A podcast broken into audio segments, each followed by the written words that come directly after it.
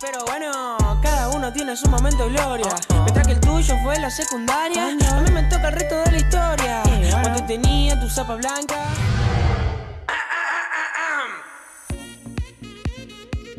Güey, ¿por? Capítulo 4. ¿Bully o buleado? Hola, ¿qué tal? ¿Cómo están amigos del internet, familia, hermanos, best friends forever? ¿Cómo están? Soy Camino y estoy aquí con Claudia, Hello, my friends. Susa Hola, ¿cómo están? y Alexis. Hola, ¿qué tal? ¿Cómo están? Y estamos aquí como todos los jueves o el día que nos estén escuchando, acompañándolos en esta, espero que soleada tarde. Bienvenidos al capítulo número 4 de Way por... Güey, ¿por? Güey, Todos por... Sí, sí. Va, Susa. Güey, por. Perdone, es que no sé si me escuchan más ronca, pero yo ya. Da- Es un fil barrera adentro. Sí, sí, sí, está bien. No, Saca- desde hace rato. fil barrera interior. Ya sé. Este día traemos un capítulo muy, pues digamos que interesante. Está, puede ser un poco denso, puede ser un poco intenso, puede ser un poco nostálgico. Realmente no sé, creo que todos tienen una interpretación distinta para este tema, pero como ya vieron en el nombre del capítulo, vamos a hablar de el bullying. Por eso es que ahorita Camino está hablando súper feliz porque al rato vamos a llorar todos. Sí, sí, tengo que empezar, tengo, mi labor es como que subir el ánimo de, de todos los podcast escuchas, porque Me encanta que ya así se llaman. Sí, yo les digo podcast escuchas. No sé si la palabra existe. No Voy creo que exista. ahorita. A ver, Y ahorita podcast escuchas.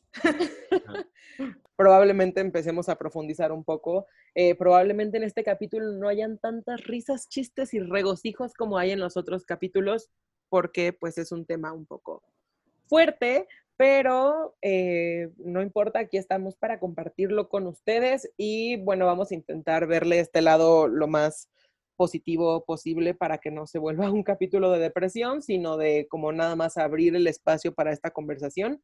Y eh, creo que es todo. Les pedimos una disculpa de antemano si es un poquito más largo de lo que planeábamos, pero al ser un tema eh, en el que hay muchas cosas que decir, probablemente nos extendamos un poquito. Eh, y si no nos extendemos un poquito, qué bueno. Felicitaciones a nuestra editora Estrella Clau.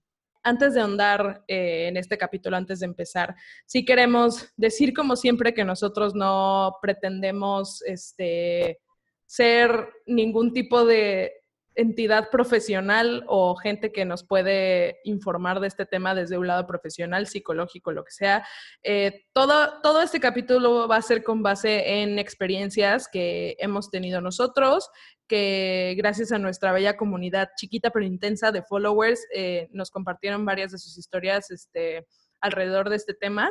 Entonces, todos vamos a platicar, todos vamos a contar experiencias, nos van a conocer todavía un poco más que nuestro capítulo introductorio porque vamos a contar experiencias un poquito personales, pero pues no pasa nada, para, para eso es este espacio. Este, no tienen por qué seguir consejos o cosas que hayamos hecho para poder resolver cualquier problema que tuvimos alrededor del bullying. Digo, solamente es experiencia, ustedes resuelvan el bullying como quieran, nada más Sí, este, claro, no, no. maten a nadie. Sí, sí, sí. No se basen en el criterio de los way pors de 13 años. O sea, Sí, no, no, nosotros les no- vamos a contar lo que hicimos a los 13 años, pero no lo que recomendamos que hagan. Exacto. No lo que pensamos ya, güey. Sí, exacto. Definitivamente no es lo que eh, la camino de 13 años no piensa como la camino de hoy. No en todo. O sea, todavía amamos a Nick Jonas, Sí, tranquila, exacto. pero- Hay que, hay que priorizar, güey, hay que priorizar. pero eh, sí, definitivamente parte de crecer es esta madurez intelectual, no hablando tanto como del conocimiento, sino de la madurez como de, de- de pensamiento, ¿no? De perspectiva. Entonces, yeah. Entonces, ahora sí que escuchen bajo su propio criterio, saquen sus propias opiniones, reflexionen, vayan, revivan el ayer, este, sin deprimirse, claro, porque justamente esto es para, como tocamos en nuestro capítulo pasado acerca de, de la palabra pasión, igual hay que exorcizar el bullying, hablemos del bullying lo más posible para que después no nos cueste trabajo eh, hablar sobre este tema. La definición del bullying es un hostigamiento o puede ser de diferentes tipos y procede reiteradamente con el tiempo. Por parte de uno o de varios acosadores hacia una o varias víctimas, porque ya no solo es como hacia una persona en especial. Sí, y la definición de bully, que es la persona ahora sí que está promoviendo el bullying, es una persona que busca lastimar, intimidar eh, a una persona percibida como vulnerable.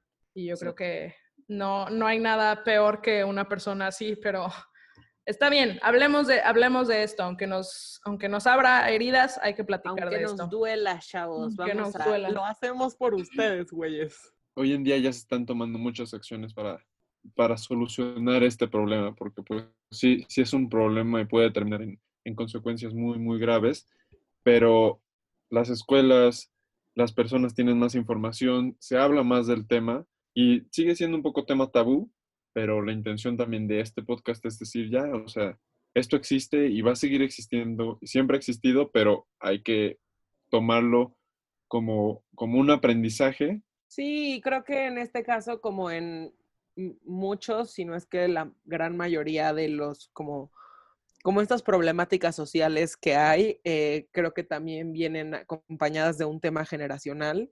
Y creo que la generación que viene, por ejemplo, nuestros hijos, este tema va a estar tan hablado que probablemente se logre precisamente esto, ¿no? Como abrir el diálogo, abrir la discusión para que ya no, e- para intentar erradicar lo que yo veo muy complicado que el bullying se erradique por completo porque los niños son muy crueles, pero a lo mejor a- o sea, hacerlo válido, pues porque es un tema de que para muchos de nuestros papás, de la generación de nuestros papás, el bullying es normal. Y dicen, ay, pues así se curten los niños. Ay, pues a mí me hacían bullying y estoy bien. O sea, como que para muchos, y no digo que todos, pero para las generaciones de arriba era algo normal. O sea, no, no había más allá. Y probablemente ahorita, con toda esta era digital, con todo este acceso a la información, con el hecho de que ya todos los niños traen cámaras, graban todo, todos se enteran de todo, eh, nos empezamos a dar cuenta de que el problema es mucho más grave de lo que creemos. O sea, sí, en la generación pasada era,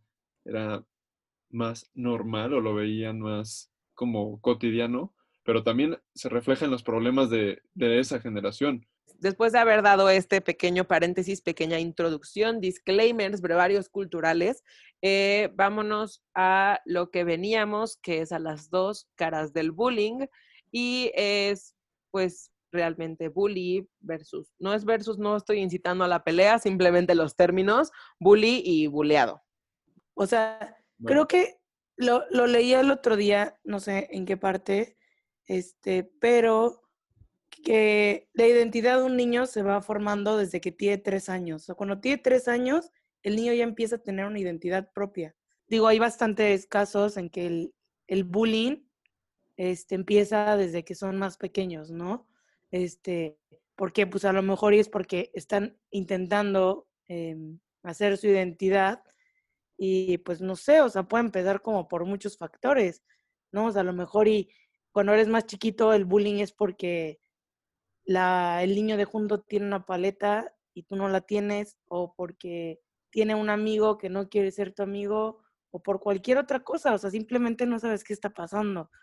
Que digo, hay bastantes casos en que el, bulea- el buleador, este, bueno, o el bully, este, está sufriendo en su mismo entorno y por eso necesita sacarlo, ¿no? O sea, son lo que hemos visto, o bueno, se ha escuchado, este, que pasa, o sea, que realmente a lo mejor, y él está sufriendo, sufriendo bullying desde su lugar o desde su vida, O sea, yo creo que es muy fácil, enca- o sea, es muy fácil para nosotros y muy casual encasillar a alguien bully, que, que bulea a la gente como alguien culero, la peor persona del planeta, alguien que neta no tiene buenas intenciones, que es una mala persona en todo su, su centro. Pero como dice Susa, o sea, yo creo que la persona que es bully en cualquier momento de su vida, sea desde kinder hasta la vida laboral, hasta la vida familiar, hasta ya un poquito más grandes, que existe un bullying después de todo eso, eh, pues puede ser como, como dice Susa, o sea, que tiene, que tiene heridas, que tiene inseguridades, que es la persona vulnerable, que tiene sus rollos y como, como dice Susa también, es que dices todo súper bien, Susa. Este, pues precisamente yo creo que no tuvo ese espacio para poder abrirse, para poder comunicarlo desde un lugar sano y su manera de, sacarlo es, es, atacando a la gente, física, verbalmente, como sea. Muchas de las personas que tuvimos la desgracia de caer en ser bullies, eh, pues obviamente sí, sí nos sentíamos inseguros de ciertas cosas. O sea, por ejemplo, yo, Clau, hola, eh, yo puedo decir que caí en los dos lados de, del bullying, en el bully y el, el pero ya ahorita andaremos en la parte del, del digo, del bulleado. Em, yo, como, yo como bully fue algo muy, muy, muy, um, ¿cómo lo puedo decir? Como algo muy natural. O sea, yo me acuerdo que en, en, la escuela donde yo iba en la primaria, porque esto fue en primaria, cuando fui bully fue en primaria, eh, casi no se hablaba tanto de, del bullying como tal. O sea, sabíamos que había niños que molestaban a niños, y punto. O sea, no, no era como toda esta revolución de la cero tolerancia, el bullying, bla, bla, bla. Era como algo que sabías que iba a pasar. Y en algún punto te iba a tocar o ser el jodido o ser el jodedor. Este, jodón. Jodón, exacto. Eh, entonces, o sea, yo me acuerdo que pues desde chiquita, desde, desde kinder, observabas al, al niño siendo bulleado y pues tú nada más estabas tratando de pasar desapercibido como ahora sí que rezándole al Santo Jesucristo de que ojalá a mí no me toque ser ese niño buleado porque se ve que se la pasa súper mal. Eh, y yo literal como por pertenecer a un grupo, porque como dijimos, de todo esto empieza como en pubertad y adolescencia y la pubertad empieza por ahí, por ejemplo, las niñas empieza desde los 8, por ahí de los 8 años y acaba a los 13 y en los niños a los 9 y acaba a los 15. Entonces, o sea, créanlo o no, es algo como muy... Eh, es una edad muy temprana, o sea, nosotros decimos, no, pues lo peor fue en la secundaria o en la prepa, no sé qué, pero en realidad empezamos a tener estos cambios hormonales, estos cambios generales desde muy chavitos. Entonces, pertenecer era algo que sí, que había grupitos, y a mí me tocó estar en un grupito como de los chicos cool, pero fue por yo tratar infinita, infinidad de veces tratar de encajar. O sea, yo me acuerdo que había un chavo que siempre tenía como las cosas nuevas. O sea, él tenía un paquete de plumas de gel, güey, de esas de colores. Y me acuerdo que todos empezaron a copiarle de tener plumas de gel y como que se hicieron amigos de él por tener plumas de gel. Y dije, güey, necesito plumas de gel. Entonces me fui a comprar plumas de gel. O sea, de verdad como... Regina George. Claro, o sea, no, era, no era una mala persona ni nada, pero, pero sí como para no caer así hasta el final de la cadena alimenticia, ¿no? Eh, pero eso es algo que sale natural, nadie te lo dice, en ningún punto nadie, o sea, no es como que el güey de las plumas de gel llega y dice, esta es la jerarquía de la escuela, o sea, no, no funcionaba así, tú solito te dabas cuenta por cómo estabas viendo el panorama escolar. Eh, yo me acuerdo que esa personita de las plumas de gel trajo la, la pulsera amarilla de Live Strong. Ajá, eso de Live Strong. Y ahí voy yo de estúpida a comprarme live todos igual siguiéndole. Y me acuerdo que los que se quedaban atrás, los que o no les importaba o igual en ciertas ocasiones no tenían dinero para comprárselas, pues empezaron a caer abajo, empezaron a ser excluidos, no tenían ese tema en común de, ay, tienes la pulserita, tienes la pluma de gel. Y solitos ellos se fueron como sesgando hacia el otro lado. Y de la nada veo que muchos empezaban a molestarlos, ni siquiera por no tener las plumas ni nada, pero como por joder, literal, casi, casi, casi como por aburrimiento, por tener algo que hacer. Este, de la nada, a mí me tocaba ver, o sea, como el, el chavo, el chavo, alguno de los chavos dentro del grupito decía como, miren lo que hago. Y así agarraba, no sé, el, el cuaderno de matemáticas de uno de los niños o de las niñas y lo rompía así todo y lo tiraba a la basura y llegaba la, niña del recreo y era como, ¿y mi cuaderno? Y todas, ¡ah, estúpida! Así literal. Este, y hubo un tiempo donde dije, pues así es esto, así es esto. Si no, voy a caer desde el lado, yo no quiero que a mí nadie me rompa mi cuaderno, yo no quiero que nadie, nadie, yo no, yo no, yo no quiero eso. Este, yo no quiero acabar llorando todos los días en la oficina de la directora como veía muchos niños haciéndolo. Y sí me acuerdo que había una chavita que pues, o sea, estaba gordita, pero pues no pasa nada. O sea, ahorita, ahorita en el 2020 es algo súper aceptable estar de cualquier, de cualquier tamaño, no pasa nada. O sea, yo peso muchísimo, entonces no pasa nada. Eh, pero sí me acuerdo que, que esa chava era mi amiga, o sea, esa chava era súper buena onda y, ah, sí, me invitó a su fiesta, güey, su familia era súper linda conmigo, o sea, me acuerdo que hasta casi, casi saliendo de la escuela era como mi amiga porque neta me caía muy bien esa chava, o sea, neta era súper chida, güey. Y me acuerdo que, que era como, me encasillaron todos y fue como, vas, buleala, échate uno de tus chistes, hazle algo. Y yo así de, pero es mi amiga. Y me acuerdo que me estaba viendo y yo le dije así como, ah, eres una gorda, no sé qué, nadie te quiere. O sea, de verdad, así, o sea, y sin pelos en la lengua, claro, me da, me da pena, me da vergüenza, obviamente, hablar de eso, pero obviamente como digo, detrás de alguien que bulea está alguien completamente inseguro que no tiene ni idea de qué está haciendo y nada más está yendo contra la corriente para que no se lo coman. Eso fue desde mi lado.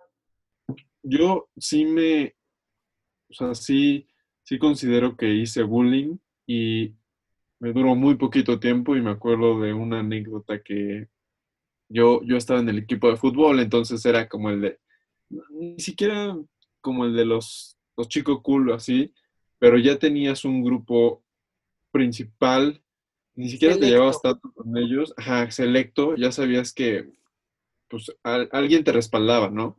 Y cada vez que entraba un niño nuevo ahí, era empezar como a discriminarlo hasta que no se juntaba de una manera eh, como, como integral, ¿no?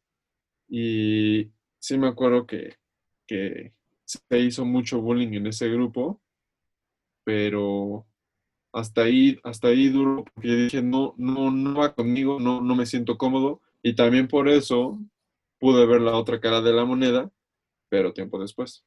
La persona que empieza el bullying, así digamos como el líder de la, de la banda que hace el bullying, este, yo creo que no viene desde la escuela, porque yo así como, como recuerdo cómo iba pasando los años escolares, pues al principio todos juegan con todos y al principio como, como que es un poquito más tranquilo como todo ese rollo, pero mientras vas creciendo, solito empiezan como todos a tratar de encontrar como su, su, su, su nidito de seguridad, ¿no? Entonces, la persona, o sea, la persona que yo me acuerdo en mi primaria que era así el bully principal y de verdad desde primero de primaria pues sí era alguien que decías, güey, o sea, también estamos jugando aquí muy tranquilos a Harry Potter, güey, ¿por qué todo el tiempo tienes que estar aventando odio? O sea, porque sí, sí me impresionaba mucho como un niño de, pues en primera primaria tienes entre 5 y 6 años, o 6 o 7 años, o sea, sí yo decía, oye, o sea, ¿por qué tanto odio? Pero pues obviamente vienen, viene desde el hogar, o sea, viene tristemente de, lugares, este, que obviamente nosotros no somos nadie para juzgar, no sabemos las, las, las condiciones o los lugares donde vienen estas personas, estos, estos niños, pero de verdad todas las, todas las personas que he conocido en mi vida, que he pasado siendo este, siendo bullies, así específicamente es que sabes que esa persona es el chingaquerito del salón que se la pasa molestando a la gente, bla, bla, todos vienen de lugares, la verdad, como muy feos y, y pues hasta eso creo que nos tocó, como siempre decimos, nosotros cuatro, gracias a Dios, venimos de, de hogares privilegiados, hogares donde ahora sí que va a sonar súper hippie, pero como que el amor y la familia y todo eso fue como muy, muy importante para nuestras vidas. Eh, conforme va pasando el tiempo, vas creciendo, vas madurando. Ahorita que tengo 25 ya soy una mujer este, este, toda completa, empoderada, rica, rica, famosa y latina. Este... 20 cabellos. Clau de 40 años, escuche esto. Sí, Clau de 40 años en quiebra y yo ah, tenía mi vida por delante. No, pero, pero como que me, me, me he dado cuenta de la empatía y creo que la empatía es como ahorita para los que están escuchando esto, es como nuestra mejor herramienta para poder comprender no solamente al marginado, sino a, la persona que, que incita todas estas conductas. O sea, vayamos un poquito más de, ah, me hizo esto, sino vete un poquito más adentro y créeme que probablemente esa persona se le esté pasando peor que tú. Entonces, ser un bully es un tema como muy, em, pues muy difícil porque aceptarlo aceptar que, que fuiste bully es difícil. O sea, aceptar como sí, yo la cagué, yo hice sentir mal a alguien, sí, yo agredí a alguien, por mi culpa pasó esto, es difícil. O sea, siempre nosotros nos vemos en el cuento como las personas buenas, pero, pero pues en algún punto sí fuiste malo. O sea, en nuestra encuesta de Instagram, si Camino, si me haces el favor de, de, de Claro decir sí, nuestros stats. Este, no, es un, un tema igual como eh, a mí me pareció, no, no sabría si decirle alarmante o por lo menos digno de discutirlo, sí, porque eh, ya no puedo ver exactamente cuántas personas, ah, no, sí puedo ver cuántas personas respondieron. Respondieron 26 personas. Eh, Muchas Uh. gracias, por cierto. La vez queremos. pasada fueron 23, ¿eh? Tres personas Sí, sí, más. Sí, tres Gracias. más. Yeah. no, de estas 26 personas, eh, la pregunta literalmente era, con toda honestidad, ¿tú fuiste bully o buleado? Y de las 26 personas que respondieron, 20 personas dijeron que fueron buleadas y solo 6 personas reconocieron haber sido bullies, Eh, lo cual a mí se me hace, eh, no voy a decir sospechoso, pero se me hace un poco extraño que, que sea un porcentaje tan bajo quienes hubieran hecho bullying. Y una conclusión a la que yo estoy llegando por mera conjetura, no está fundamentada ni respaldada esta información, pero yo no conozco una sola persona que hoy esté orgullosa de haber sido bullying. De hecho, todos los bullies que conozco que hoy son adultos, absolutamente todos están arrepentidos, hablan con pena de esa época, no quieren que se los recuerden, no quieren volver a ver a la persona porque es una vergüenza con la que uno tiene que cargar el resto de su vida, saber que le hiciste la vida probablemente miserable a alguien más y en una edad tan vulnerable. Que bueno, volvemos a lo mismo, el bullying está en todas las etapas, pero en especial estos bullings como de la, de la pubertad, de la preadolescencia, para bien o para mal, conviví con muchos, no, no, es, no me considero yo haber sido bully, eh, que igual aquí hay otro tema, porque a lo mejor yo no me considero haber sido bully, pero a lo mejor alguna vez hice algún comentario que pudo ofender a alguien y yo ni siquiera me enteré, ¿no? Eh, De hecho, si alguna vez, querido podcast, escúchate, Eri, te pido una sincera disculpa, jamás fue con la intención de hacerlo y creo que se puede pasar en muchos casos, que los niños son muy hirientes con, con su honestidad y a veces en muchos casos ni siquiera venía con, con, esta intención de hacer daño o de lastimar a alguien, simplemente sale, ¿no? Entonces, o sea, definitivamente es un tema muy extenso, pero pues sí, esos fueron nuestros stats. 77% de las personas que respondieron la encuesta se consideran buleados, que fueron buleados. Y pues no sé, no sé qué hacer con esos resultados. Yo creo, dijiste hace ratito un punto que hay bully, eh, bullies que se sienten mal, pero digo, también o sea, hay que aceptar que igual hay personas que siguen bulleando, o sea, que a pesar de todo Claro. esto, siguen porque no encuentran otra cosa y yo creo que esa es su identidad, ser bully, ¿no? O sea, porque igual que ahorita decimos que hay personas que, que se sienten mal y que se sienten arrepentidos y que no quieren como pensar en eso, digo, igual está esta persona, o sea, existe, digo, ha de existir o bueno, existe ese tipo de personas que siguen bulleando y que siguen haciendo menos a la gente, ¿sabes? Puede ser que, como comentas tú, Susa, eh, a lo mejor fue esta persona que de niño sufrió un bullying y un acoso eh, grande, o sea, significativo, y entonces creces y en cuanto tienes la primera oportunidad para o salir, cambiarte de escuela, se mudaron de ciudad o lo que sea, dices, no me vuelve a pasar.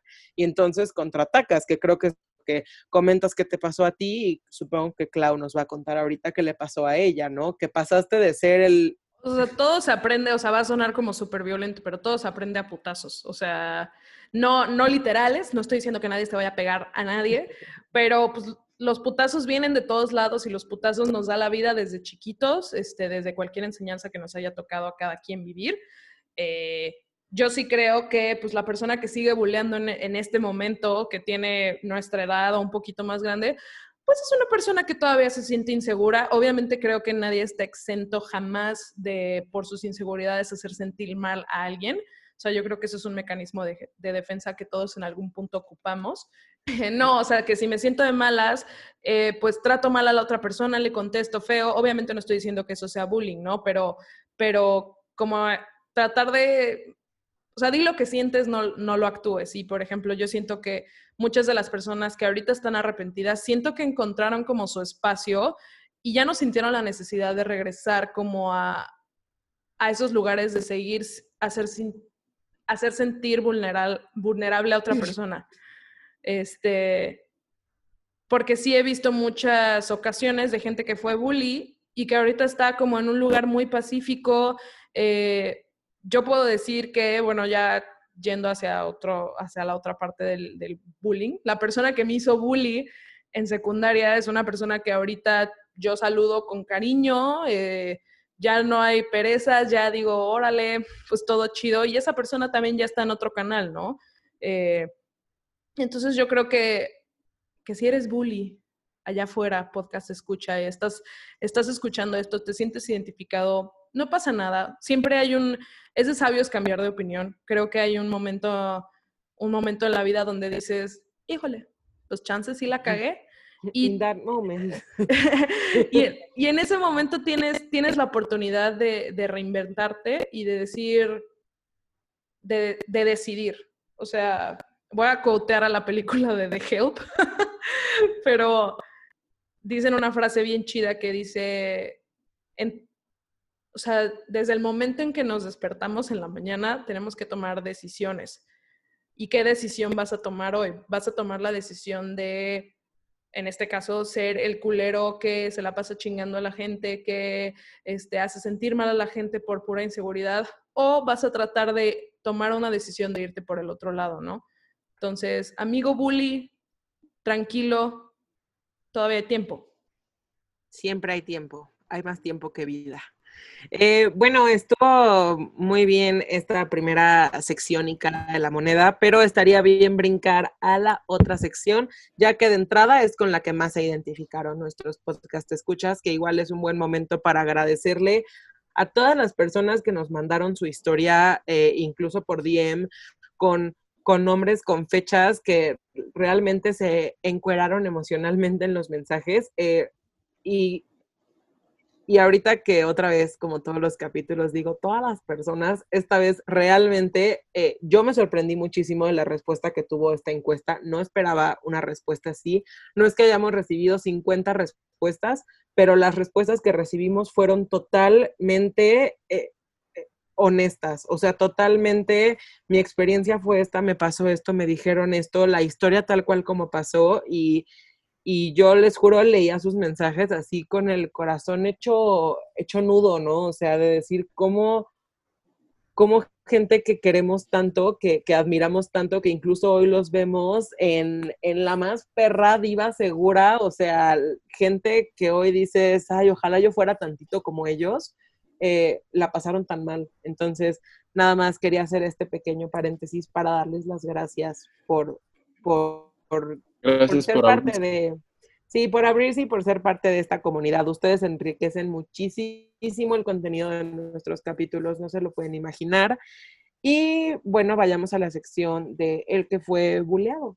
Mi experiencia de ser buleado duró muy poco o no sé si la reprimí ya tan, tan rápido, pero no recuerdo una etapa en la que me la haya pasado tan, tan mal o, algo así. Eh, la única referencia que tengo es que, como pueden ver en nuestras historias, y si no han ido a, nuestras redes, por favor síganos. No hace mucho subí una, una imagen que me puse unas, unas naranjas en las orejas. Y, Exactamente.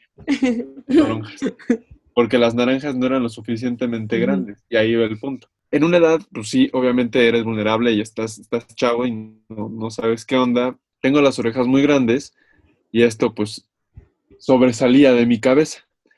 Y ahorita ya las, las acepto y las quiero, las quiero mucho orejas, de gracias. Eh, pero en un momento sí fue un punto de vulnerabilidad y me decían Dumbo. ¿no? Entonces, así empezaba como este bullying y no, duró mucho tiempo porque sí le puse un alto y una herramienta que funciona mucho es no darle poder al que te está haciendo eso. Y si lo ignoras y si... O sea, yo, yo sé que duele, ¿no? Por dentro y las personas se cansan de no recibir esa atención y esa como retroalimentación del, del, del vulnerable. Y lo veo con las relaciones con los hermanos, por ejemplo. Un, un brevario cultural muy rápido es que si tu hermano te está molestando y molestando y molestando, o hermana, ya sea más grande o más chiquita, si le dejas de poner atención, se va a cansar y se va a ir. Sí, te va a hartar por unos tres minutos, cuatro o cinco minutos, dependiendo de la energía de tu hermano, pero después se va, ¿no? Entonces esa técnica también ayuda, duele, claro que duele, pero al final te da tiempo también de, de pensar y de decir, ¿por qué me están bulleando? ¿Qué, qué estoy o qué, qué cualidades no son las que aceptan de mí? Y ya sé que no me voy a acercar a ese tipo de personas, ¿no? Eh, otra cosa que veía mucho en mi caso es que al ser una escuela tan grande, habían grupos que no solo era una persona a la que bulleaba y como el bully líder, ¿no? O sea, eran diferentes personas. Y cuando tú te acercabas a hablar one on one con, con esta persona, era súper buena onda y te caía bien. Y era, órale, qué buena onda, ¿no? O sea, me, me, gusta. Pero cuando entraba en cierto círculo o con ciertas personas, la actitud cambiaba completamente y eso, eso era así como, pero ¿qué pasó, no? Como que lo cambiaron, cambiaron a esta persona y no sabes, o sea, bien, bien por qué, ¿no? ¿Por qué individualmente sí te acepta, pero colectivamente no? Y ahí tiene mucho que ver el sentido de pertenencia. Pero eso fue mi, mi situación de, de buleado. La verdad no duró mucho, como les digo, y eso me ayudó mucho a fortalecer mi, mi autoestima y mi imagen personal, que en un momento pues sí era sensible ese tema, pero ahorita es lo que más exagero y, y, yo sé que están grandes, ¿no? Las orejas, las orejas. Entonces, eh, así fue. Oye, y por ejemplo, eso a ti, Alexis, o sea, ¿sí te lastimaba mucho? En algún momento sí, sí me lastimó. Sí, sí, sí dolía, ¿no? Porque pues así eres y no puedes cambiar tus orejas como cambios de, de ropa, ¿no? Pero aquí, ah, bueno, este es importante mis papás me dijeron alguna vez, ¿quieres que, que las operemos? O sea, porque eso ya se puede, ¿no? Ya estamos en, en el 2000, no recuerdo qué año fui a la secundaria, pero bueno. Eh, entonces, los 2000. Ajá, los 2000. Y mis papás me dijeron, pues las podemos operar, o sea, no, no pasa nada. Y le dije, no, o sea, yo, yo llegué al mundo así, yo me quiero así y, y por algo estoy así, ¿no? O sea, escucho perfectamente y tengo superpoderes auditivos, entonces no, no los quería cambiar. Tiene mucho que ver cuánto tiempo lleves en esa escuela, porque entre más tiempo lleves también, tienes más estabilidad, entre comillas, de, de tu grupito de amigos, ¿no? Porque con Genia sí, sí vas cambiando, pero alguien que llega nuevo es 15 veces, 16 veces o no sé cuántas veces más difícil porque tienes que empezar de cero. Y ah, no fue mi caso, hasta que fui a, estuve un año en Estados Unidos y ahí las cosas sí eran salvajes, o sea, sí, el, el bullying en Estados Unidos es, es totalmente diferente por la forma en la que piensan y ahí sí está, está gacho, o sea, no lo viví, afortunadamente me adapté muy bien, pero sí vi casos en los que dije, esto, esto no está bien, ¿no? Sí, yo creo que, o sea, muchas, muchas, creo que la, dijiste algo como súper fuerte, que algo, algo que pasa por la mente de cualquier persona que está siendo bulleada, no sé, o sea, por ejemplo, Susa, que también pasó por, por bullying, pues sí te preguntas, ¿por qué? O sea, ¿qué, qué, ¿por qué? O sea, si yo soy una persona, no sé, cada quien tiene sus cualidades, ¿no? Pero soy buena onda, este, soy una persona chida, eh, ¿por qué, ¿por qué hay tanto empeño de hacerme sentir mal? O sea, ¿cuál es, ¿cuál es la satisfacción? Pues a mí sí me pasó lo que dice Alexis, ¿no? Yo me acuerdo que acabé la primaria, yo la verdad es que fui una niña con muy malas calificaciones, yo hasta la fecha soy pésima en matemáticas, fui pésima en todo, X, ahorita ya soy feliz, este, tengo trabajo, gracias a Dios, pero en ese momento pues mis papás me dijeron, ¿sabes qué? Yo creo que la escuela no te está, o sea, esta escuela no te está haciendo bien, yo creo que hay que cambiarte de aires, hay que cambiarte a una escuela un poquito más este, sofisticada, con mejor nivel académico, bla, bla.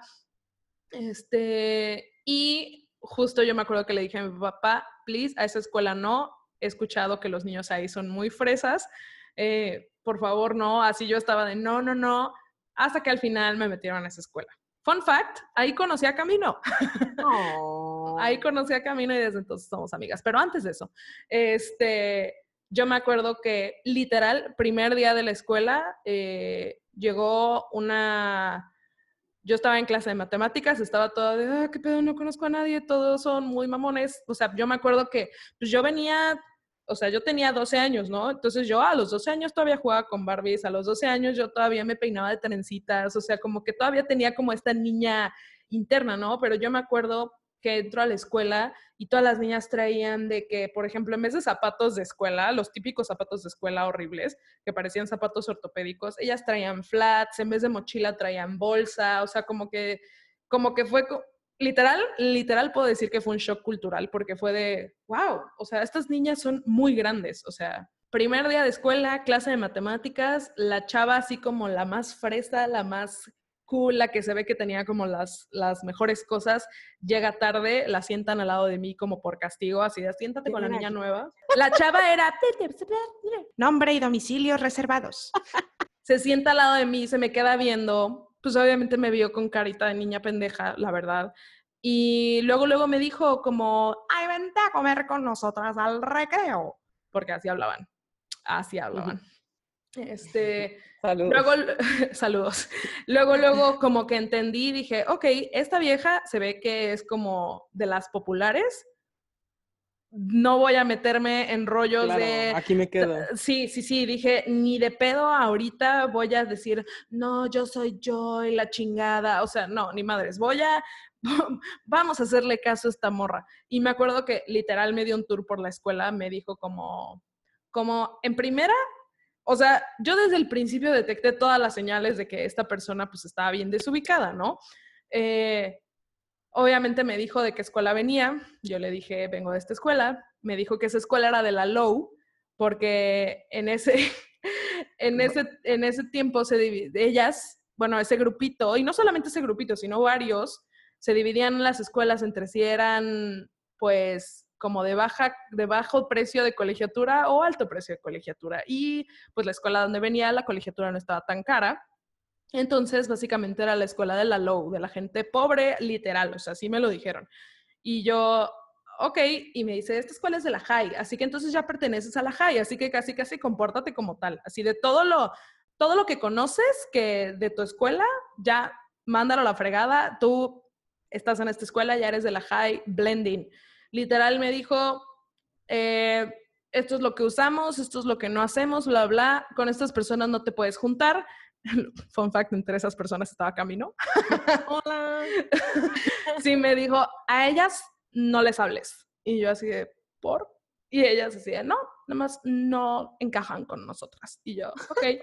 Y literal, o sea, pon tu a Camino, nada más me dijeron que no le hablara, esa fue la orden que me dieron, yo la seguí por pendeja, pero sí hubieron personas específicas que me señalaron y fue de, a ellas las odiamos y a ellas las molestamos bien cagado. El otro día les decimos quién sabe qué. Y obviamente tú sabes perfectamente que eso está mal. O sea, no es como que yo no me daba cuenta, no es como que era joven y no sabía.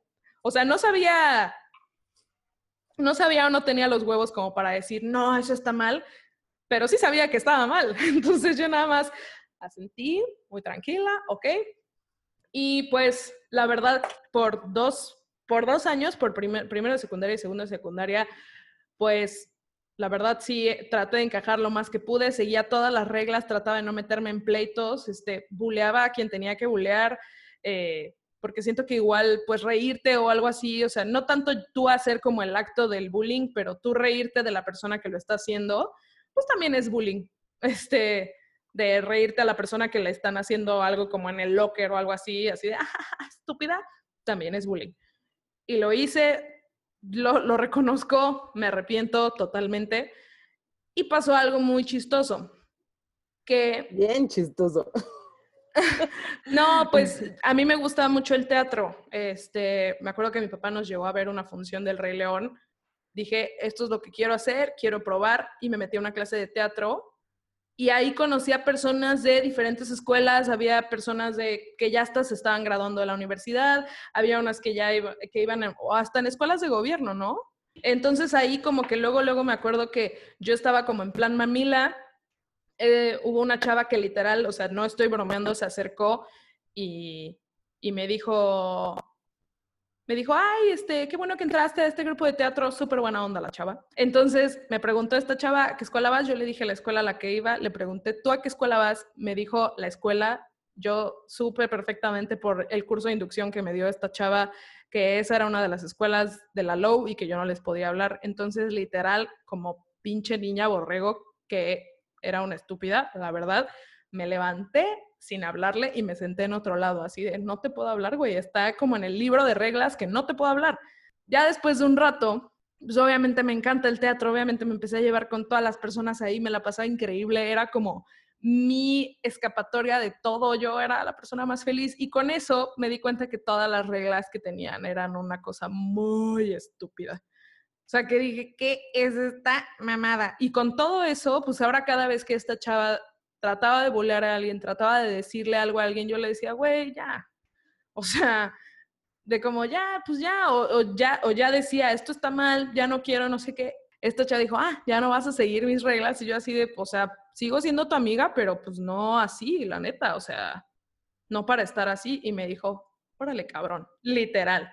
O sea, y de la noche a la mañana, mis amigas me dejan de hablar. eh, literal, estoy, pon tú, yo tenía varios de que en equipo, ya sabes, como en equipos para proyectos, y me sacaron del equipo, no me avisaban. Ya cuando decían, hacemos un equipo, eh, pues ya nadie me metía a sus equipos, o sea, era ley del hielo total, ¿no? Eh, y me acuerdo, tengo una vez así como muy presente que fue como el, el punto, punto breaking de, de ese entonces, que pasé un buen rato así como ignorada, como de, como de sí te hablo, pero no te hablo, y somos amigas, pero no, o sea, muchas de mis amigas que ahorita son mis amigas del alma, las quiero mucho, este, muchas eran de, es que pues ahorita en la escuela no te puedo hablar, pero después sí. O sea, pero obviamente no es como que, ah, pinches niñas culeras, pues no sabían, o sea, te, te digo, en ese momento uno no dimensiona lo que está haciendo, pero yo me acuerdo que una vez estaba, ya no me acuerdo qué estaba pasando, estaba en el salón, estaba yo en mi soledad y de la nada siento mojado mi cabello y me, uno de los niños me estaba aventando como un jugo eh, y volteo a ver como a mis amigas, que según eran mis amigas, y en vez de parar, se empiezan a cagar de risa y yo así de, oh, ¿qué pedo? ¿Qué está pasando? Todos empiezan a cagar de risa y de la nada siento, así llega un niño y literal me explota un gancito en la cabeza, así como Así como literal escena de después de Lucía, güey. Así literal de que dices, güey, qué chingados, de que todo el mundo empieza a reírse de ti y tú nada más ves así como las caras de la gente. Voltea a ver a mis amigas como, ayúdenme. Este, y ellas así, ah, estúpida. Y lo peor, así lo que más, porque las niñas eran niñas, eran chavitas, eran pubertas. Lo que fue impresionante fue voltear a ver al profesor como de, señor, haz algo, o sea, porque no es como que estaba pasando en silencio, está pasando en medio de su clase, o sea, el señor no estaba dando clase, estaba observando todo eso y nada más se me quedó viendo y me hizo una cara como de, como de, ah, pues, chin, como de, pues, aguántate, literal. Y yo no le va a decir nada a esta gente, o sea, mándelos a la dirección, expúlselos, carajo. Al Y- calabozo. Al calabozo, ¿no? Y, y él así, ay, no, no, no puedo hacer nada. Y yo dije, llego, este, ya después de un rato, obviamente hubieron varios episodios así. Hubo una vez que insultaron horrible a mi mamá y con mi mamá nadie se mete, pero en vez de yo decir, hey, con mamá nadie se mete, me puse a llorar porque estaba súper sensible.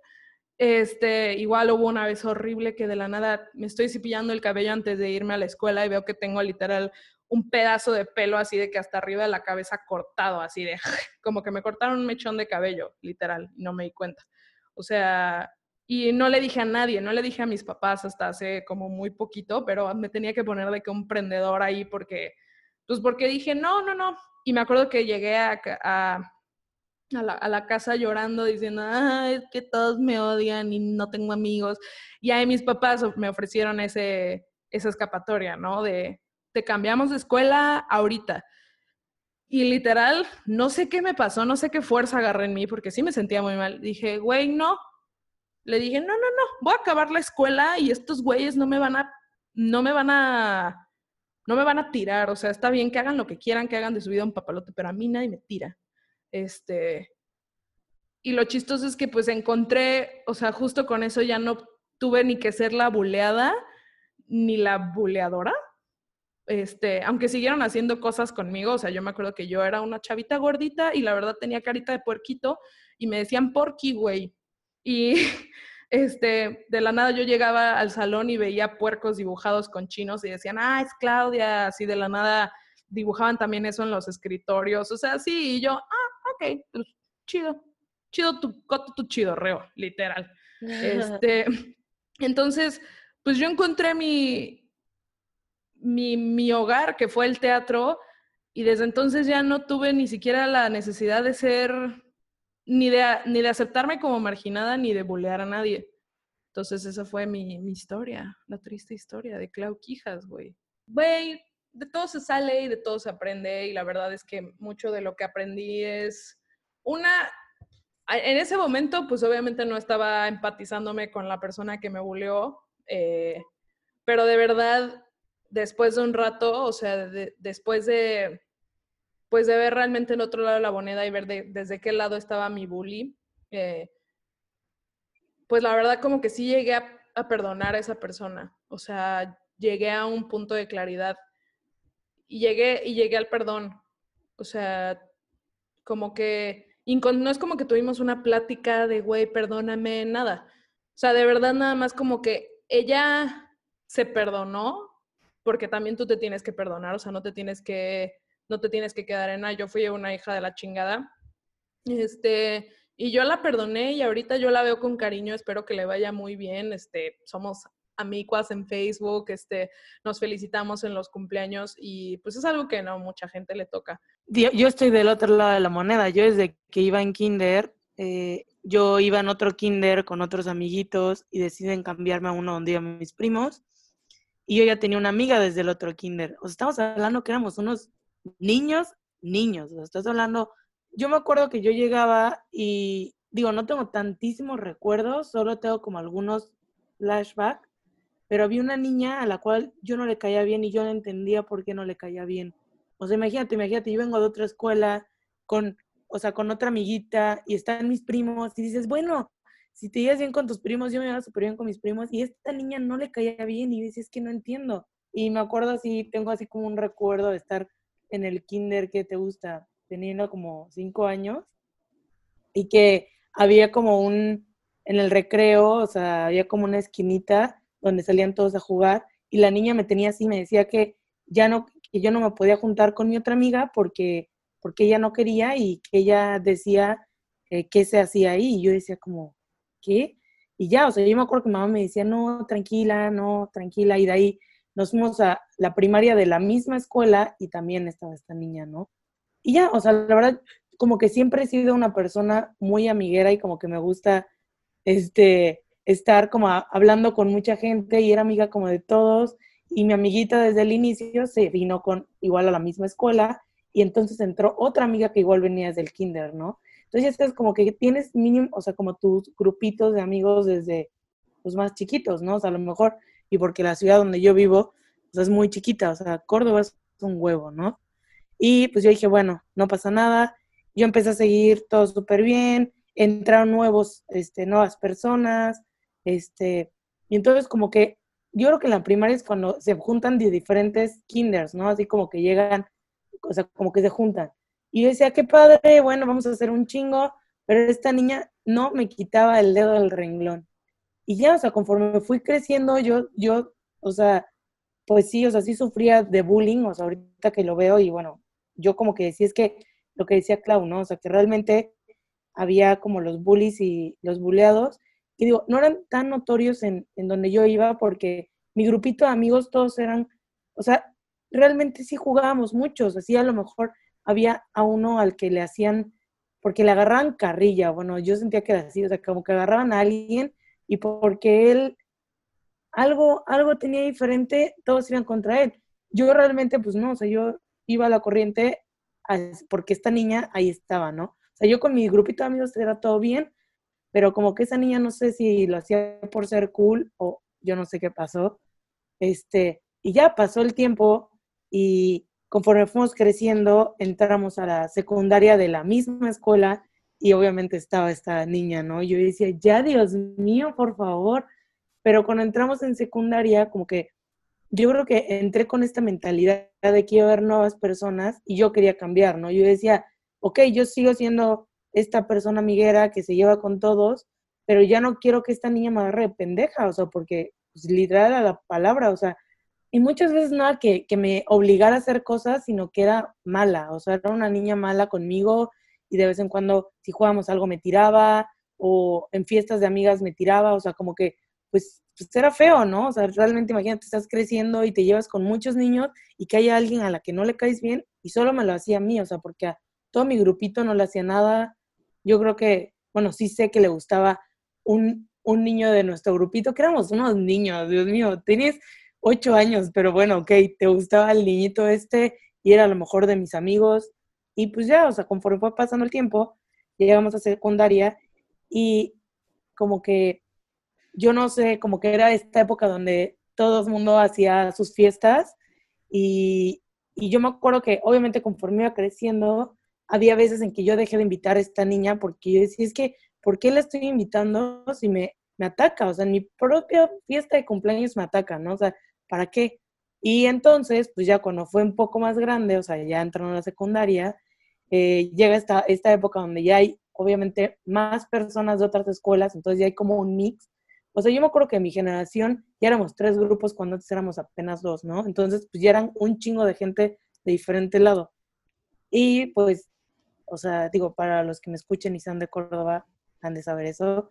Pero como que yo empecé a hacer fiestas y empecé a invitar a mucha gente porque me gustaba mucho invitar a, o sea, como a mucha gente que viniera y como conocernos entre todos y de diferentes escuelas. Yo empecé a, cambiar como esta, Dios, es que si yo ahorita tengo el poder de poder hacer estas como fiestas, yo decido no invitar a esta, niña y, ya, o sea, yo se puede decir que cambié de buleada a bully a lo mejor yo no le hacía nada porque yo no le gritaba, yo no le empujaba yo nada, solamente lo que no hacía era no invitarla a mis fiestas, que también está feo, o sea, la verdad es que está muy feo, pero yo tenía como tanto resentimiento desde, imagínense que desde que era una niña, ¿saben?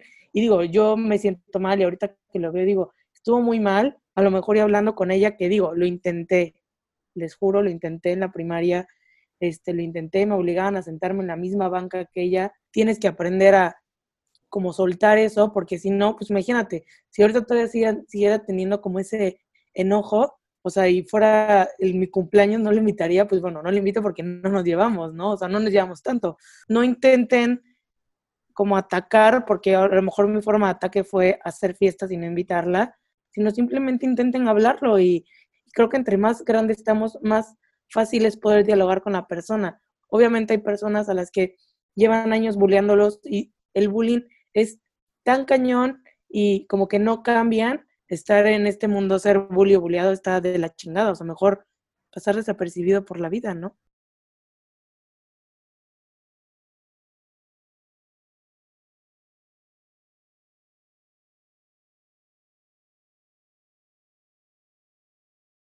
Vamos a tocar un elemento sorpresa. De las dos caras que habíamos dicho de bullying o bulleado, creemos que existe una tercera que muy pocas personas la consideran. hablan, la consideran, pero que estamos muchos, muchos, yo incluido. Eh, Creo que todos en algún momento, ¿no? Todos hemos sido, hemos sido partícipes en esto y con eso Camino nos va a hablar un poquito más. Y esta, nueva y sorpresa es eh, no, creo que me encanta escucharlos, amigos. Los quiero mucho, yo sé que somos súper amigos, pero me encanta escucharlos. Como que está bien llenado ahora esta plática. Y creo que hay una tercera cara de esta moneda, que ya no sería una moneda, no sé realmente qué figura sea que tenga tres caras, pero... No, sí. eh, Una moneda, pero de canto. ah, ah, ah, sí, obvio, Obvio. es muy chiquito. No, este, creo que sí hay una tercera cara eh, de todo esto que estamos platicando y es, creo que aunque todos hemos estado en ese lugar, mm, casi no se habla, y es qué pasa con esta gente que el espectador, ¿no? O sea, la persona que no hizo bullying, pero vio a alguien hacer bullying y no hizo nada al respecto. Eh, creo que yo eh, podría decir que afortunadamente, les voy a contar ahora sí un poquitín mi historia. Eh, creo que no es nada triste, afortunadamente. Eh, se vuelve un poco triste ahorita con el tiempo que, que como que veo para atrás y veo las cosas que pude haber hecho y no hice. Eh, pero nada más así un poco de contexto. creo que yo tenía mucho material para ser buleada. De entrada me llamo Camino, güey. O sea, ahí había un muy buen material para hacerme bullying. Eh, y era como de buenas calificaciones y la niña Chovy y como que no, no era, o sea, yo tenía mucho potencial para que me hubieran molestado bastante. Eh, mi mamá, que yo sé que estás escuchando esto, ma, eh, creo que nos educó de una forma súper badass porque nos enseñaron mucho a mi hermano y a mí a defendernos. Eh, mi mamá dijo a mis hijos no les van a hacer bullying, entonces nos prepara. Yo me acuerdo que los sábados en la mañana mi papá nos daba clases de defensa personal y de box y mi mamá nos enseñaba cómo podíamos insultar a los niños si nos decían algo. Jamás con la intención fue una crianza súper. No, sí, no sí, fue una escuela de bullying, ¿eh? No, no, no, claro, fue con mucho cuidado de decir, tú jamás inicias el problema, pero si alguien te hace algo, te defiendes. O sea, aquí no había la opción de no defenderte. Entonces, eh, creo que eso igual ayudó mucho en, que no digo que sean todos los casos, porque igual hay papás que a lo mejor enseñan eso a los niños y so- es, es un tema de personalidades, es un tema de, de muchas cosas, ¿no? No es de que "Ah, a ti no te enseñaron, te bulean. No, claro que no. Creo que fue una mezcla de mi personalidad, de lo que me enseñaron, de las personalidades de mis papás, de todo mi contexto, el que hizo que eh, siempre que, o sea, siempre me enseñaran y me repitieran y me repitieran que te defiendes, te hacen algo, te defiendes, te dicen algo, les dices de regreso. O sea, fue demasiada la insistencia. Y a lo mejor habrán habido dos ocasiones en las que intentaron hacerme bullying y ni siquiera un bullying feo, un bullying, ya sabes, de que te molestan con tu nombre, de que se llegan a comer tu lunch, etcétera. Y mi mamá era la primera en, en armar la tercera guerra mundial. O sea, una vez se tomaron mi agua y mi mamá dijo, vamos a ponerle laxante para que el niño que sea, o sea, mi mamá, eh, pero fue una excelente técnica, ma, porque nunca me hicieron bullying. Este, el punto es que afortunadamente nunca fui víctima de bullying y si lo fui no lo llegué a considerar yo bullying, era un simple eh, chavitos molestándose, pero en un nivel muy, muy relax, o sea, jamás llegó a, a mayores en mi caso. Y yo no considero haberle hecho bullying a nadie. Sí, ya, ya les dije, si lo hice alguna vez, jamás fue con la intención de molestar a nadie. Eh, pero lo que sí hice, no estoy nada orgullosa y creo que todos vamos a poder identificarnos. Y si no te puedes identificar en esto, güey, goals que, que pudiste enfrentar al, ¿cómo se les dice? Al bravucón. El bravucón. Sí, me encanta esa palabra, ¿no? Bravucón. Bravucón.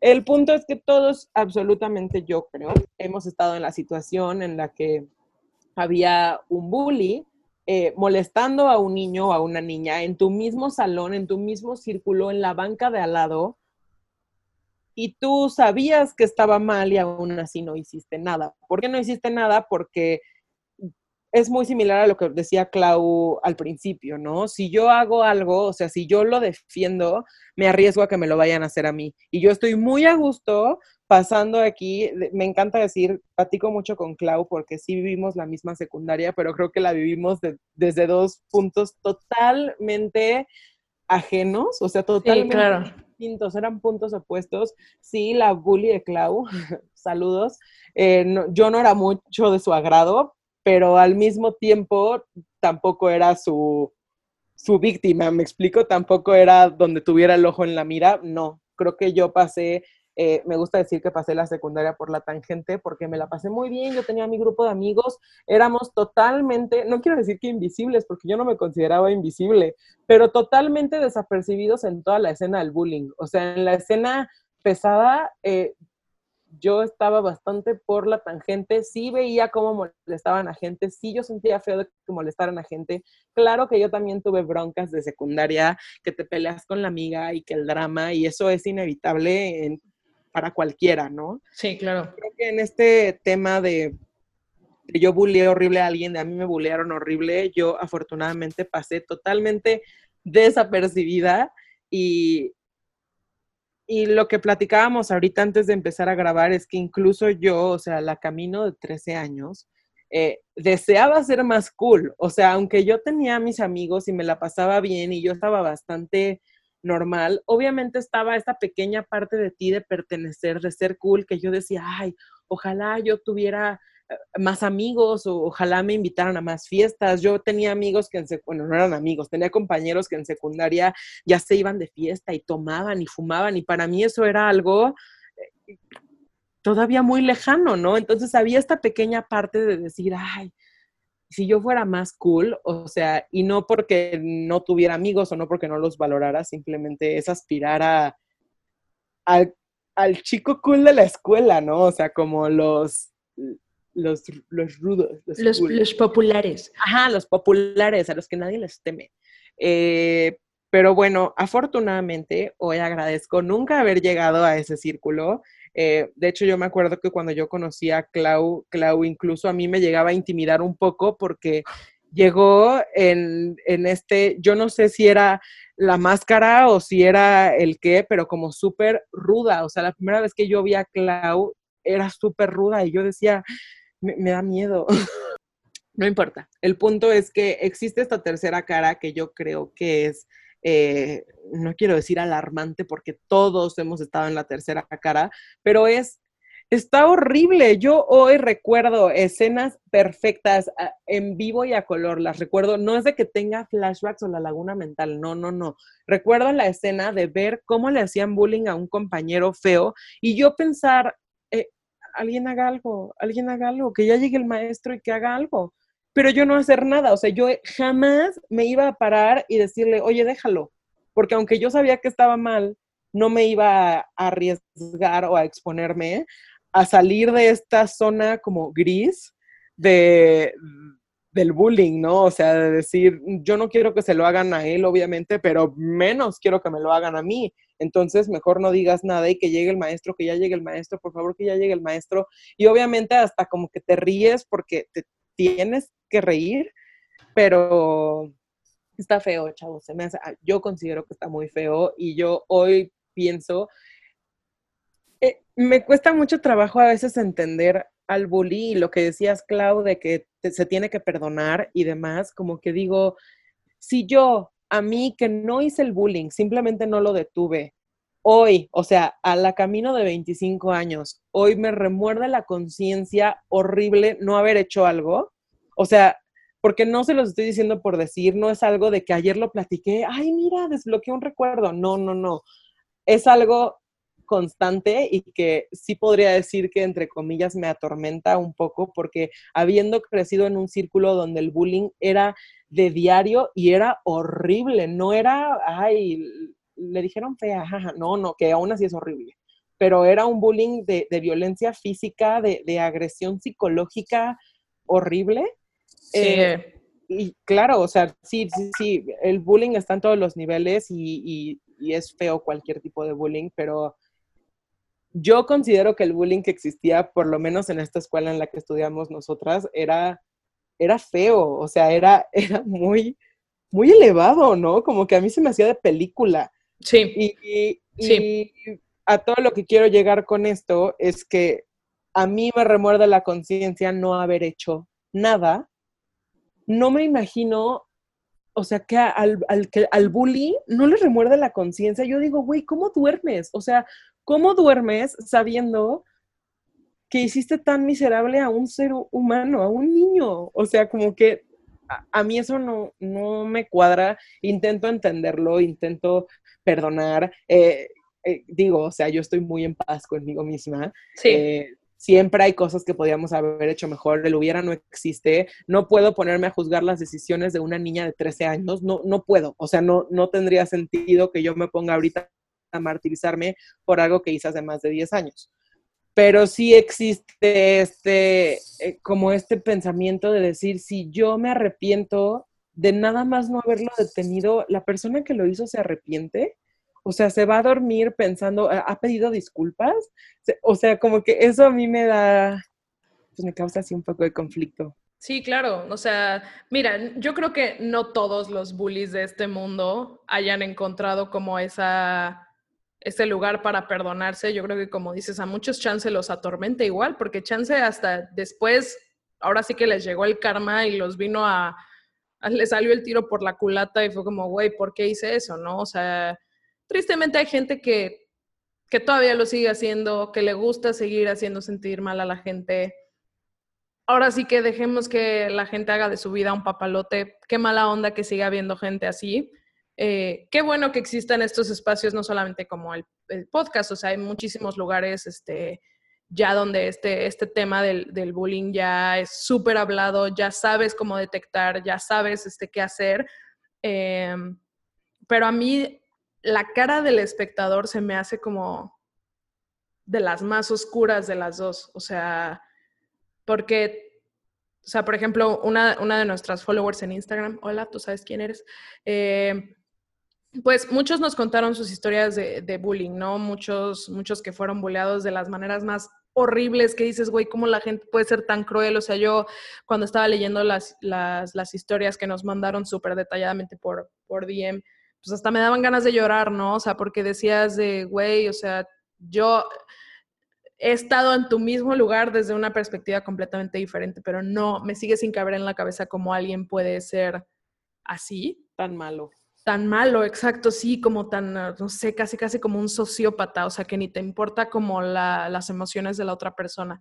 Eh, pero hubo alguien en Instagram que nos dijo, yo no creo que haya sido bully, yo no creo que haya sido bulleada, pero todo el tiempo vi cómo bulleaban a gente, todo el tiempo vi todas las cosas terribles que hacían, todo el tiempo estaba ahí, no hice nada y eso me, me tiene muy mal. O sea, y creo que esa parte sí nadie la habla, o sea, y, ser espectador creo que hasta puede ser, en conciencia puede ser hasta un poquito peor porque tú siempre te quedas con el hubiera, o sea, el, el buleador buleó, o sea, no es qué pasa si hubiera buleado, el buleador buleó, o sea, ya lo sabe, pero tú pudiste chance haber hecho algo, ¿no? O sea, entonces para mí esta parte del espectador es creo que de las partes que más duelen del bullying, porque pues po podría no estar esa persona para, para poder contar su experiencia, ¿no? O para poder abrirse de esta manera aquí, ¿saben?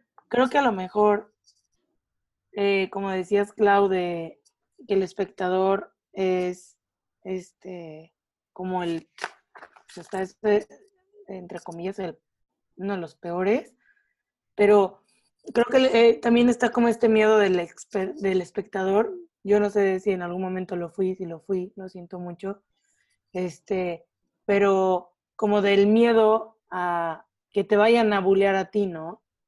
Que a lo mejor si todo el mundo pensara que al alzarse unos, se alcen otros y se alcen otros, así es como acaban las injusticias, en, pues, o sea, como la vida, ¿no? O sea, así hemos acabado con muchas injusticias de muchas cosas, o sea, llámese, este, eh, que están discriminando a cierto grupo o que están discriminando a ciertas personas, o si es por la raza, si es por el color, si es por las preferencias sexuales, o sea, creo que si nos juntamos, o sea, podemos derrotar todo esto, o sea, y así es esto, o sea, si nos juntáramos o sea, varios espectadores y dijéramos basta, puede que se empiece a acabar.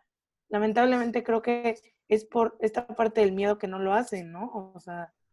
Es mucho más fácil hablarlo ahorita a nuestros 25 años y en la seguridad de nuestras casas, pero pues díselo a un niño en segundo de secundaria, en la jungla que es la secundaria, secundaria, pero no te cabe en la cabeza. O sea, yo ver cómo tratan a este niño y poner en balanza defenderlo y arriesgarme a que me hagan lo mismo a mí, eh, es, es, bien difícil. O sea, es bien, bien difícil. Creo que es, es un tema complicado, es un tema difícil, creo que no es un tema que nadie disfrute hablar. Si fuiste bully, eh, creo que hablar del tema, es más, yo creo que es mucho más fácil hablar del tema para, no para todos, no en todos los casos, pero quien fue bulleado muchas veces se encuentra más fácil la apertura para hablar de esto que para quien hizo el bullying. Creo que nadie está exento, todos hemos pasado por cualquier clase, o sea, creo que no ha habido nadie que no haya sufrido algún tipo de bullying.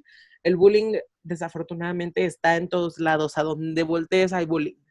Entonces, eh, creo que sí es algo que a lo mejor hablando desde la empatía podemos eh, aminorar un poco pues nada más digo, yo sé que las personas que nos escuchan generalmente es gente de nuestra edad. Si algún día, por alguna razón, nos estás escuchando un chavillo de secundaria eh, que no entiendes nada, que nadie te comprende, que nada tiene sentido, eh, de verdad, eh, todo mejora.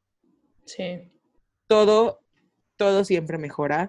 de verdad, el karma existe. Así como había dicho Camino que, que todo va a pasar, tiene mucho que ver la actitud que tomes y con la que enfrentes el problema. Y cuando estaba en Estados Unidos, les cuento que en una clase para salir al baño, así como en las películas, si tienes que tener un, pase, porque si te encuentran así sin pase eres un criminal.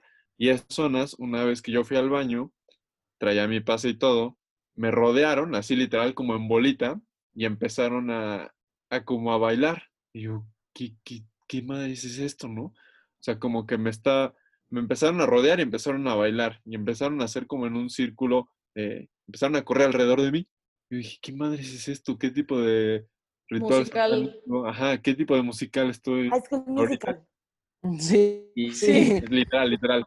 Y, y, lo que yo hice fue, en lugar de, o sea, como, como verlo del lado negativo, me metí al círculo y, y empecé a correr con ellos. Y entonces como que se quedaron de, ah, pero esto no estaba parte del plan, como que sí queríamos molestarlo, pero como que ya, ya, no, ya no nos dejó, ¿no? Terminó eso, como que se pararon y dijeron, ya, o sea, como que no tiene chiste hacerlo nada más, hay un círculo en medio de la escuela, sin nadie en medio, o sea, como si nadie en medio del círculo, y dijeron, ah, qué inteligente, es el primero que, se mete y, ya. Ah, ¿Solo querías presumir tu inteligencia? Obvio. Sí, no, ahora sí que es, buena tu enseñanza. Sabemos que nos super explayamos, entendemos que si no se rieron tanto, qué bueno, si te reíste, pues vete a checar, porque pues obviamente estos, estos no son, no son... Hubo uno que otro momento. Hubo, que otro chascarrillo. Uno que otro que te podía saltar un... ¿No? sí, pero, pero no, creo que tengo una moraleja muy chida para, para acabar este capítulo, como para no cerrar en una nota medio triste, medio densa. Eh, la verdad agradezco mucho las experiencias que me dejó la vida y yo creo que todas las experiencias que nos dejó la vida están muy chidas, sean buenas o malas. Y justo siempre hablamos de la generación millennial, ¿no? Y la generación Z, que somos una generación muy sensible, que somos una generación pues muy chillona, ¿no? Muy vulnerable, lo que quieras, ¿no?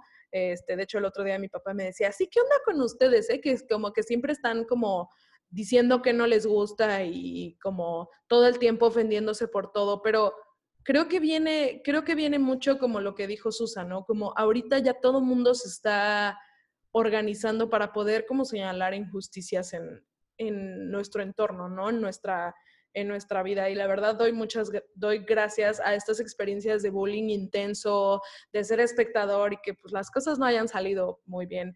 Eh, de ser bully también agradezco que mm, se me dio la oportunidad de tener esta experiencia como para poder ver varios lados de la moneda, este, poder entender. Pero justo ahorita esta generación y la generación Z, y gracias a Dios yo creo que la generación de nuestros hijos van a ser generaciones que ni van a, no van a dejarse ser espectadores. Creo que ahorita lo que nos, lo que estamos viviendo es un momento de cambio hacia las injusticias, sea injusticias hacia las mujeres, sea injusticias hacia las personas este, con alguna discapacidad, este, todo, todos estamos tratando de ser incluyentes, ¿no?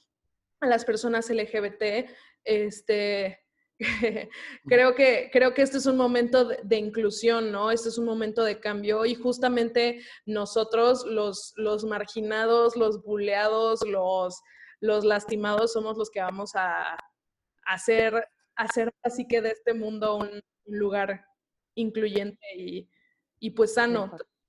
Sí. Creo que es importante que sepan que aquí hay lugar para todos. Aquí, por lo menos en, este, en esta pequeña familia, hay espacio para todos. Incluso, qué incongruentes que en el primer capítulo nos reímos de los otakus. No es cierto. Tenemos muchos amigos otakus y ya concluimos que todos somos otakus. Otaku, no otaku, eh, LGBT o no, hombre, mujer, emo, eh, fan de los Jonas Brothers, sea lo que seas, eh, estás en tu casa. estas son situaciones que enfrentamos todos, no estás solo, no estás sola y platícalo. Ayuda mucho, ayuda mucho externarlo. No te lo guardes como la experiencia de Claudia de cortarse el cabello. No te lo guardes como mi pensamiento de, pues igual y si soy un dumbo, ¿no? O sea, no, no te lo guardes. Exorcízalo. Exorcízalo, coméntalo. Los juro que, que llegan cosas padres, llegan cosas bien y el chiste es tener una actitud también positiva contra de esto, ¿no? Aprender a, valorarnos, a nosotros ponernos el valor, no que nos lo ponga alguien más. Y nada, chicos, los queremos mucho. Bueno, chicos, audiencia, ya eh, salgamos un poco de este trance oscuro al que entramos con esta plática. Eh, nos encanta que nos escuchen. Si llegaste hasta aquí, sé que probablemente este capítulo haya sido un poco más largo de lo que planeábamos, pero qué padre que siguen aquí, qué padre que nos siguen escuchando. Si hay algo que nos quieren compartir, si hay algo que digan, sabes que yo no pienso igual, eh, adelante, el buzón está abierto, nos encanta. O sea, ya vieron cuánto nos emocionamos cada vez que responden una encuesta de sí o no. O sea, eso ya nos pone contentos. Imagínense si nos hacen llegar un mensaje, va a ser hermoso. Entonces, eh, cualquier cosa que quieran compartir de este tema, de otros, del capítulo primero, de lo que sea, eh, las puertas de, de, nuestros oídos están abiertas. Eh, nos encanta escucharlos, nos encanta leerlos. Acuérdense de seguirnos en nuestras redes sociales, arroba waypor, waypor, arroba waypor.podcast. No se vayan todavía. Los queremos mucho. Gracias amigos. Nos vemos la próxima semana. Adiós familia. Queremos. Hola de nuevo. Ya nos pusimos de acuerdo. Estén pendientes porque el próximo jueves vamos a hablar de ¿qué de plano estoy tan feo? ¿Por qué nadie me pela? En donde hablaremos un poco más de por qué es tan difícil encontrar una relación. Esperamos quieran unirse a esta comunidad de personas jugando a ser adultos, porque así es como somos. Esto es Way por